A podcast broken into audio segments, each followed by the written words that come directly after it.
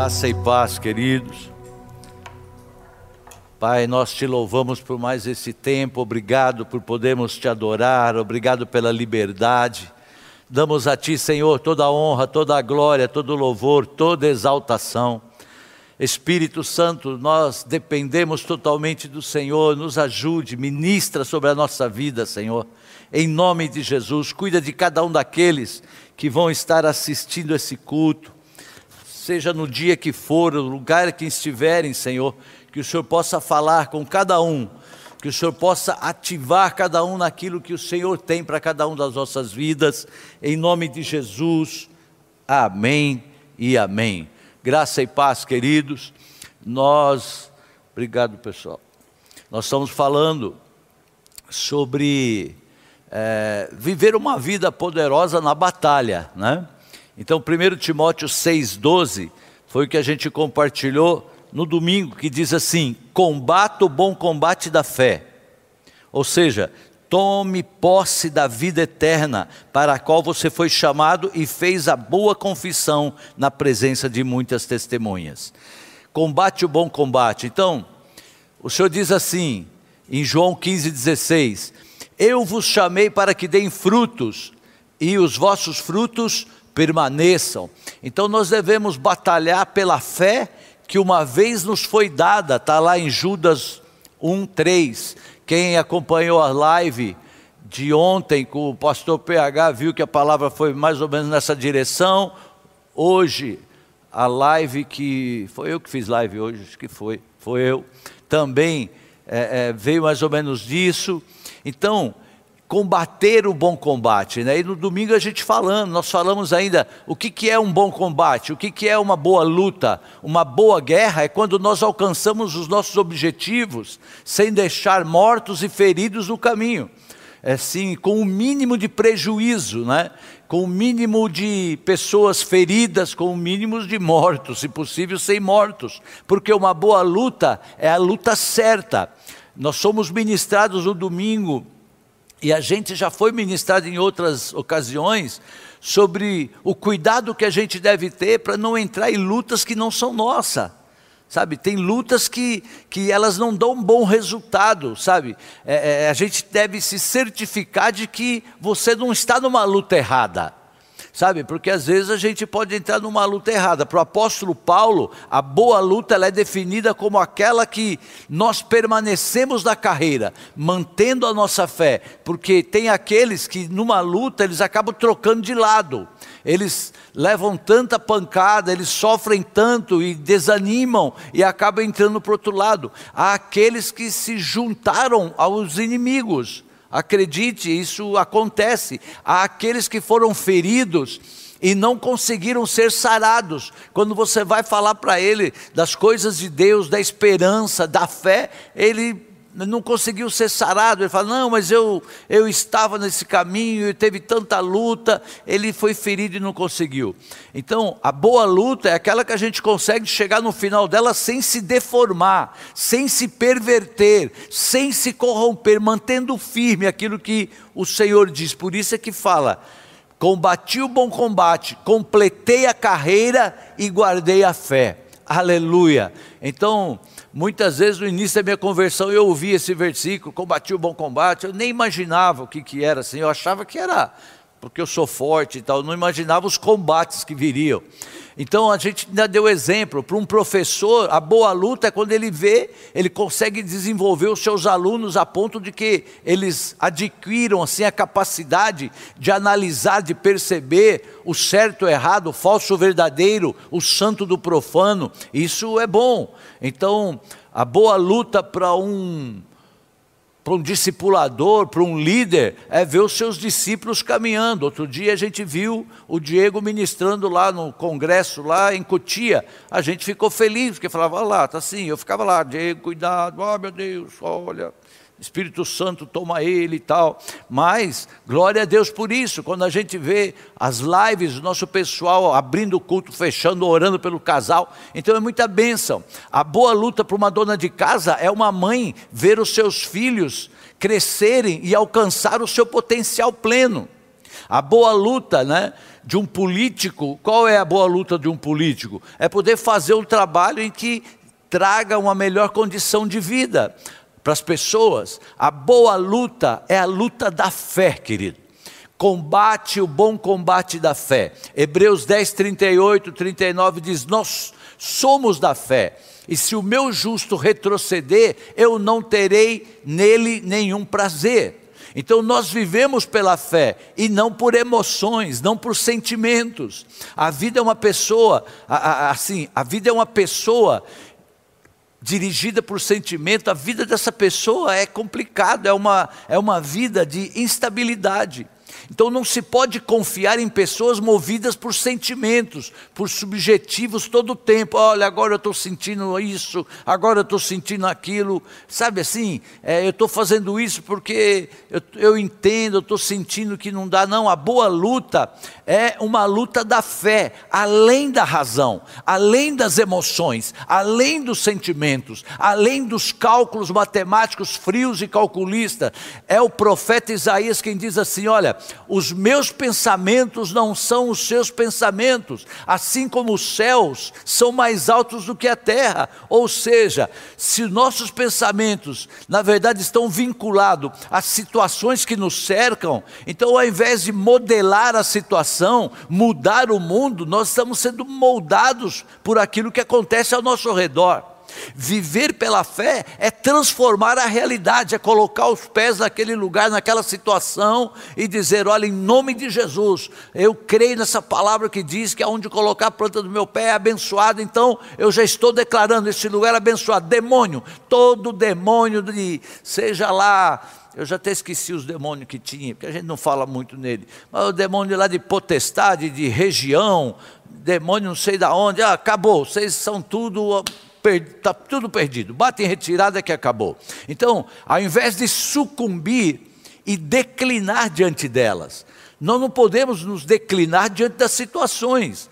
Nós cremos, não porque nós vemos, nós cremos, portanto veremos. Nós cremos, portanto veremos. Hebreus 11:1, que é tão conhecido, porque a fé é a certeza das coisas que se esperam, a convicção de fatos que não vemos. Então não adianta a gente querer ver. Efreus, Efésios 6, embraçando o escudo da fé contra o qual podereis apagar todos os dardos inflamados do maligno, porque essa é a nossa vitória que vence o mundo, a nossa fé. Seja lá o que for, se você tiver com o escudo da fé, vai apagar todo o dardo que possa vir. Não, mas vem seta, vem dardo, está dizendo que vai apagar todo, todo o dardo. A fé é aquela que luta por um futuro prometido. Sabe, a fé é aquela que sempre exige uma ação. Eu preciso fazer algo. Eu não vou orar e ficar lá esperando, como você já sabe que não deve fazer. Há uma ação que nos leva a quebrar todos os protocolos, como fez aquela mulher do fluxo de sangue, querido. Pensa. Ela quebrou o protocolo, ela foi lá no meio, que ela nem poderia estar, e ela falou: Não, se eu tocar na orla eu vou ser curada. E ela foi para cima, e se ela ficasse pensando, mas se me pegarem, pode me bater, pode me prender, pode não sei o quê. Ela não ficou pensando nessas coisas, ela creu, e ela foi e saiu de lá com o seu milagre. Sabe, aqueles lá quatro amigos que entraram pelo telhado, imagina entrar pelo telhado, descer lá, Jesus estava lá, e eles descendo a maca lá no meio daquela casa, oh aleluia, glória a Deus, querido, isso me faz vibrar, porque isso é viver pela fé. A fé, ela exige um passo, a fé, ela exige um movimento, a fé traz o reino em foco, é o reino que vai estar em foco, não são as situações ao, ao ao redor, não, é o reino que vem. Então não se trata daquilo que é visível. A fé não é para o mundo visível, perceptível pelos sentidos humanos. Há algo além de tudo isso que se pode imaginar. Guarda isso. Há algo além de tudo isso que se pode imaginar. Por isso que a Bíblia fala o quê? Segundo Coríntios 4:8, pensai nas coisas lá do alto, onde Cristo habita, e não nas coisas da terra. As coisas que se vê são temporais disse ele, e as que não se vê são eternas. Aleluia. Então, o que a gente tem que fazer? Voltar a atenção para o invisível. Volte a atenção para o invisível. O apóstolo está meio com pressa, está meio corrido. Deixa eu só falar para você assim, né? Nós estamos aí nesse momento de lockdown noturno. Então, a gente tem o pessoal que está aqui trabalhando, e, nós, e tem gente que mora longe, tem mora, gente de Ribeirão Pires, Mauá, São Bernardo. Então, a gente tem que se preocupar e liberá-los o quanto antes. Mas você vai receber sua bênção. Agora, se liga, porque a coisa vai ser rápida. Quando você pensar que não, a bênção chegou. Então, fique atento aí e orando por nós, para que o Espírito Santo faça a vontade dele no tempo que ele pode. Amém? Então, a fé, querido, aqueles lá ao entrar no telhado, foi, é um ato. Por isso que fala, olha, pense nas coisas de cima. Pense nas coisas de cima. As coisas que Deus faz não cabe dentro da nossa cabeça. Nós falamos isso no domingo. E se você quiser realmente abraçar a fé, que abre o seu entendimento, você vai ter que abrir mão do direito de entender muitas coisas. Não vai dar para você ficar entendendo as coisas para poder viver na fé, não vai dar para entender. Agora, como é que nós possamos, podemos puxar esta realidade para as nossas circunstâncias? O céu se move pela fé. Então, a fonte da fé são os ouvidos. Quem tem ouvidos para ouvir, ouça. Assim a fé vem pelo ouvir e ouvir a palavra de Deus. Então eu não tenho dúvida, você está sendo acrescido de fé em nome de Jesus. Quando você estiver ouvindo essa transmissão, eu espero que já desde agora, você vai ser abençoado desde agora. Mas se ouvir amanhã ou depois, você vai ser abençoado. Medo e fé não podem coexistir eles trabalham um contra o outro. Onde tem medo, não tem fé. Onde chega a fé, acabou o medo. Mas a fé, ela ofende a zona de conforto, ela nos tira do lugar comum, querido. Quem tem fé não se acomoda, porque quando ele chega num objetivo, Deus já está mostrando outro, já está pondo outro no coração dele. Agora, não é fácil seguir a Jesus, por isso que muitos vivem à margem não, eu quero sim, mas eu vou ficar. Olha, por que, que você não faz isso? Não, sabe, eu vou devagar. Estão na margem, na margem do medo, na marginalidade da fé, porque a fé ela é agressiva por natureza. A gente comentava que há uns três meses antes dessa pandemia, Deus falava: olha, busque experiências pessoais comigo, busque a minha presença quando você estiver sozinho e tal. Ah, ah, tá bom, tal. Tem muitos, glória a Deus, que entenderam essa palavra e tomaram posse de horário e estão vivendo, estão vivendo maravilhas desse tempo. Agora, tem outros que falam assim: ah, eu não consigo viver sem a igreja, eu preciso ter ali os irmãos, a unção. Eu quero dizer para você que um dia, querido, você, nós estamos em tempo para você buscar, porque vai chegar um dia que a igreja vai subir a igreja não vai estar mais aqui. E aí aqueles que ficarem, não vai ter culto. Você vai ter que buscar fé para passar por uns bom bocado. É coisa dura, mas não vou falar sobre isso. Nós já estamos vivendo coisa dura bastante. Mas o que, que Deus está falando? Tem experiência comigo, você precisa desenvolver. Sabe por quê? É simples, querido. Um reino inferior aqui da terra não resiste diante do reino de Deus. Quando você está cheio da presença de Deus, o reino da terra, aqui o reino natural, não resiste diante do reino de Deus. Pode ser quem for. E essa é a oração do Pai Nosso, não é? Venha o teu reino, faça-se a tua vontade aqui na terra como é no céu. Ou seja, olha o céu para descer e nós podemos ver isso. A orientação que Timóteo que, que, que Paulo dá a Timóteo. Este é o dever que eu te encarrego, filho Timóteo, segundo as profecias de que antecipadamente fosses objeto. Combate firmado nelas o bom combate, mantendo a fé e a boa consciência, porquanto alguns, tendo rejeitado a boa consciência, vieram a naufragar na fé.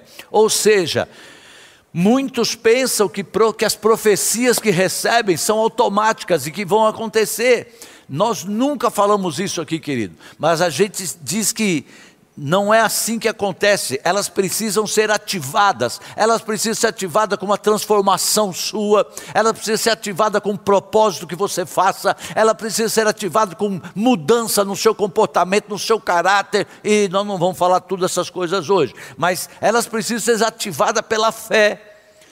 Sabe, aí elas vão querer. Entenda que se trata de uma parceria. Quando vem a profecia, se trata de uma parceria. Sem a nossa participação e obediência, profecias podem não se cumprir. Pode ser o profeta que for que te entregou, pode ser, não vamos dar exemplo. A batalha da fé é uma batalha de coração. Os nossos destinos, eles são decididos pelas nossas escolhas. Eu creio que em nome de Jesus, nesse tempo que nós estamos vivendo, você vai ter discernimento para fazer as melhores escolhas que você fez na sua história. Sabe, entenda isso, essas nossas escolhas, elas podem nos levar a uma colheita de 30, 60 ou a 100 por um, de acordo com a qualidade das nossas decisões nós vamos ter uma qualidade das nossas colheitas. Eu posso criar uma mudança, eu falava agora há pouco ali. Eu posso criar uma mudança espiritual em um lugar, querido. Eu vivi essa experiência várias vezes, mas no último lugar que eu trabalhei, eu via claramente isso. Sabe assim? Só que Deus falou para mim: olha, você está numa linha tênue. Um, um pezinho seu que saia fora daquilo que é meu, você vai perder o controle, você vai sucumbir naquele lugar porque aquele lugar é terrível. E lá estava eu, e para a glória do Senhor, muitos se converteram, vieram para a igreja, e dali a gente saiu para começar esse ministério. Aleluia! Teve jejum, teve oração, teve vigília sozinho, que não tinha ninguém no teclado, era eu e eu, e o Senhor. Mas sai dali. Então, você pode mudar isso, querido. Nós precisamos crer que a realidade do céu, ela pode ser liberada aqui na terra. Entenda isso. Ah, apóstolo, então por que, que acontece todas essas coisas? Para que a gente busque mais o Senhor, para que as coisas entrem no lugar. Sabe assim, nós podemos influenciar um ambiente, uma coisa com coisas boas ou com coisas ruins. O conteúdo das suas conversas, elas geram o ambiente. Nós já falamos nisso. Você começa a falar de acidente de trânsito, começa a falar de morte, de fantasma, você vai ver a atmosfera enchendo a sua vida de uma entidade, parece que de algo assim, como se algo tivesse ali presente de muito ruim. Agora comece a falar do céu, comece a falar da glória, comece a falar de Deus, comece a falar do Espírito Santo, comece a falar do poder do alto, comece a dar testemunho sobre experiências que você teve, aquela mesma atmosfera que você viveu, começa a ser representada de maneira física, quase tocada. As pessoas vão chegar e vão falar assim: "Nossa, mas eu sinto uma coisa diferente quando eu chego aqui". É, aleluia, é isso mesmo. Quando vivemos um milagre, nós devemos repeti-lo várias vezes, querido. Sai falando o que Deus fez na tua vida. Ao contar um testemunho, você pode dizer que, nós podemos dizer assim que o espaço foi engravidado, o ambiente, sabe? Você engravidou o ambiente e alguém pode acessar a mesma experiência que você. Quando você diz como foi curado do câncer, ou aquelas pessoas que precisam de uma cura como a sua, elas agora têm disponível aquela atmosfera, um ambiente para tocar no milagre delas. Quando você fala do seu casamento que foi salvo, aquilo tudo, você está liberando o seu milagre para que outras pessoas possam viver. Quando a Bíblia diz, vocês serão minhas testemunhas, a Bíblia está dizendo, vai e conte o que você viveu.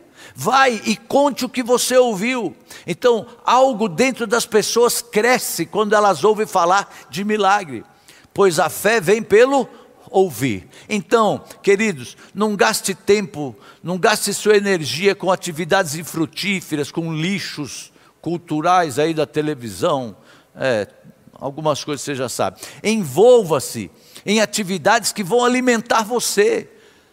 É, tantos cursos lindos que a igreja tem. Ah, eu já fiz todos. Ligue para nós que nós vamos te indicar alguns fora. Eu e apóstolo estamos fazendo dois nesse tempo. Já fizemos um, estamos fazendo dois agora. Um de quinta. Ah, meu Deus, amanhã tem aula.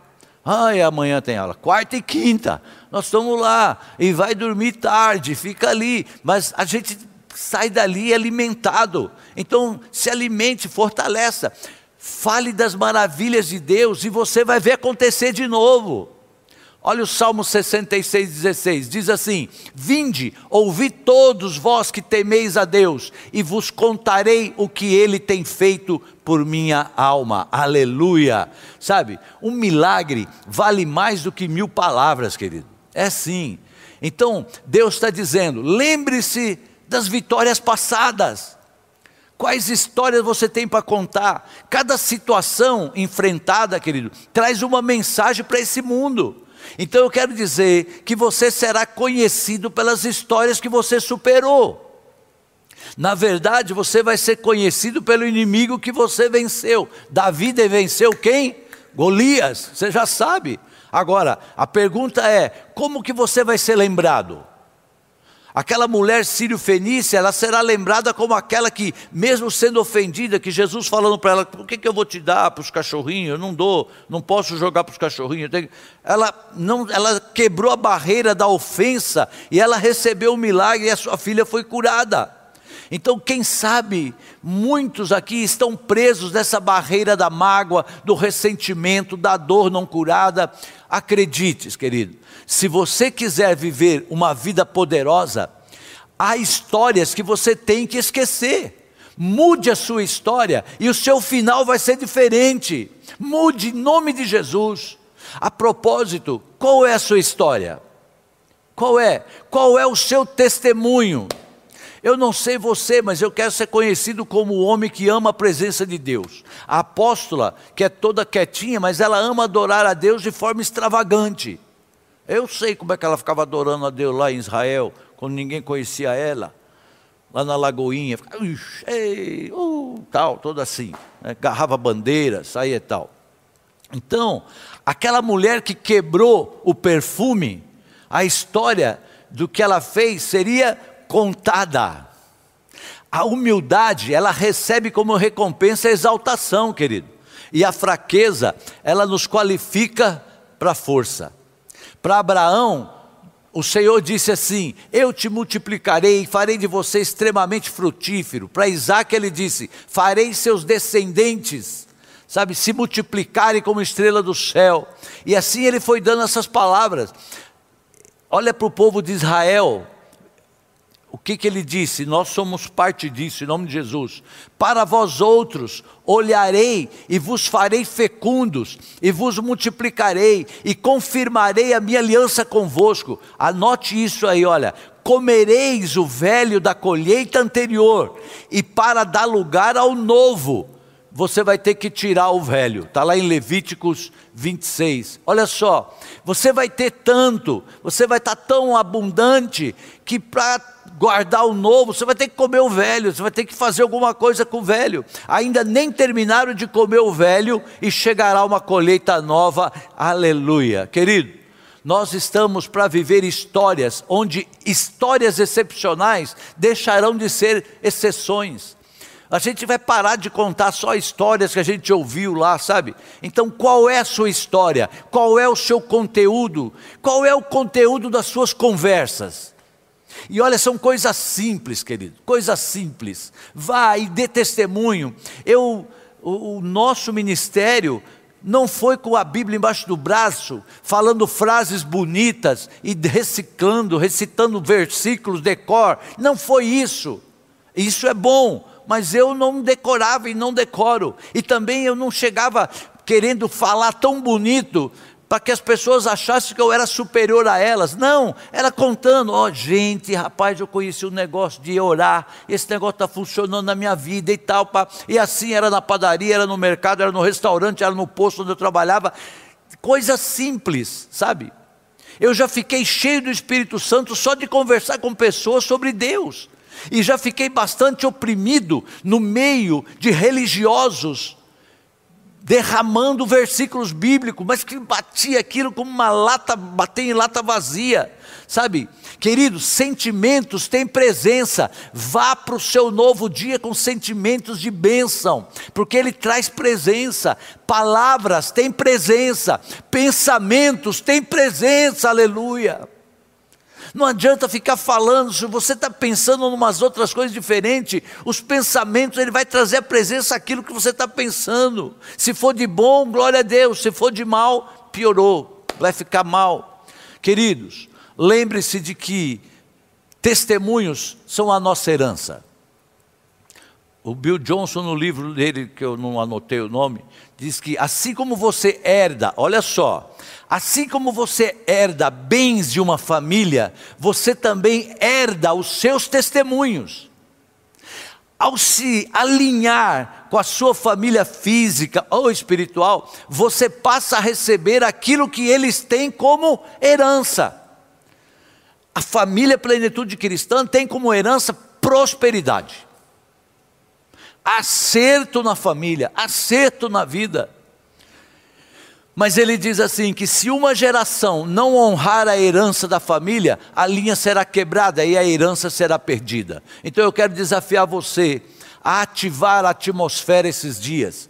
Nesse, nós estamos em jejum, então, nós temos nesse tempo de sobrenatural. Então, seja um tempo de conversas nobres. Seja um tempo de conversa nobre, é conversa sadia, é conversa sincera. Sem máscara. É um tempo de conversa de coração aberto. Sabe, conversas elevadas. Conversas elevadas não é mostrar que sabe. Quando você eleva bastante o nível da sua alma, dos seus pensamentos, qualquer coisa que chegue rasteiro na sua casa, no seu trabalho, você já identifica, você fala, isso aqui não é boa coisa. Você já percebe, já discerne, e você já se ofende, logo se levanta, e você tenta levantar o nível das pessoas, ao invés de rebaixar aquele, de se rebaixar aquele nível. Então eu quero desafiar você, eu quero desafiar você que está aqui com a gente assistindo essa transmissão sabe, é, desafiar você a plantar uma atmosfera de uma bela semeadura para uma linda colheita com seus testemunhos. Testemunho de vida seu. Então, amanhã, ou quando depois que você ouvir essa transmissão, vai contar uma história poderosa que você viveu. O que é importante é você saber que você é capaz de ativar coisas. O reino de Deus está próximo de você. Ele é capaz de ativar coisas. O reino de Deus está próximo de você. Se você souber girar a chave, a sua vida muda de frequência e muda também os resultados. Eu quero orar com você. Eu quero pedir que, em nome de Jesus, você pegue aí o seu envelope de oferta, de dízimo, de primícias. E todos nós estamos atravessando luta, querido. Não tem sido fácil para ninguém, todos nós estamos num momento ameaçador. Não podemos dizer que nós estamos vivendo um momento ameaçador, mas eu quero lhe dizer: tudo isso está nos fazendo mais determinados, tudo isso está nos fazendo mais fortes. Nós estamos sendo todos esticados, como a gente fala lá no Pilates.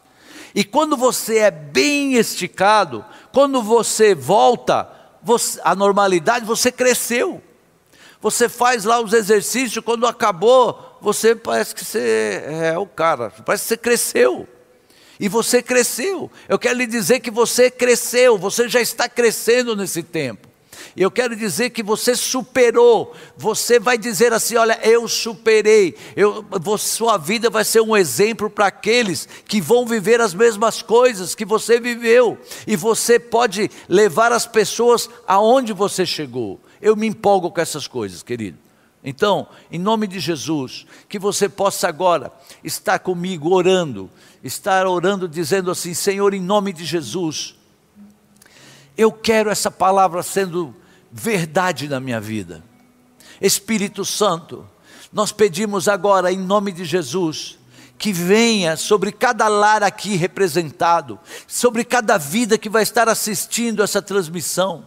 Venha o poder, Senhor, para que essas batalhas sejam batalhas de conquistas, Pai Senhor, não vai sair feridos, não vai sair mortos, mas sim, ó Deus, eles vão estar, Senhor, trazendo para casa todos a todo aquilo que recolher de bênção, de conquista nessa, nessas batalhas. Em nome de Jesus, que haja crescimento em todas as áreas. Senhor, muito obrigado. Obrigado por esta oportunidade, obrigado por esse tempo. Se tiver alguém, querido, assistindo essa transmissão e você não teve oportunidade de um dia fazer uma oração, entregando a sua vida aos cuidados do Senhor, eu vou fazer essa oração agora e aonde você estiver, você pode repetir comigo, porque é algo muito simples. Você vai dizer comigo que está entregando a sua vida aos cuidados do Senhor. Diga comigo, Senhor Jesus, hoje eu entrego a minha vida totalmente aos teus cuidados. Ajuda-me a ser um cristão que saiba, saiba lutar, que saiba discernir as lutas que eu devo estar que eu saia das lutas, Senhor, fortalecido, crescido e não derrotado e não sucumbido, em nome de Jesus. Muito obrigado, em nome de Jesus. Amém. Se você fez essa oração pela primeira vez, ou se você estava meio afastado e você fez essa oração, escreve aí no chat para a gente. Nós vamos estar orando por você. A gente procura entrar em contato com você. Senhor, toma essas ofertas, toma esses dízimos, toma essas primícias, Pai. Em nome de Jesus, Senhor, traz, faz desse momento talvez um momento de de desafio para eles, Pai, para o teu filho, para a tua filha na área financeira, mas que eles testemunhem, como a gente tem visto tantos testemunhos, no nome de Jesus, nós abençoamos com a multiplicação, nós declaramos que mal nenhum, Senhor, que o devorador não vai chegar naquilo que é essa vida financeira dessa família, em nome de Jesus, que nada vai faltar, mas que vai ter em abundância para dar em nome de Jesus. Amém e amém. Enquanto tem o louvor, você pode fazer a sua oferta, seu dízimo, sua primícia. Aí está na tela os meios para você poder fazer. Que Deus abençoe, querido, em nome de Jesus. Amém e amém. Adore o Senhor enquanto oferta.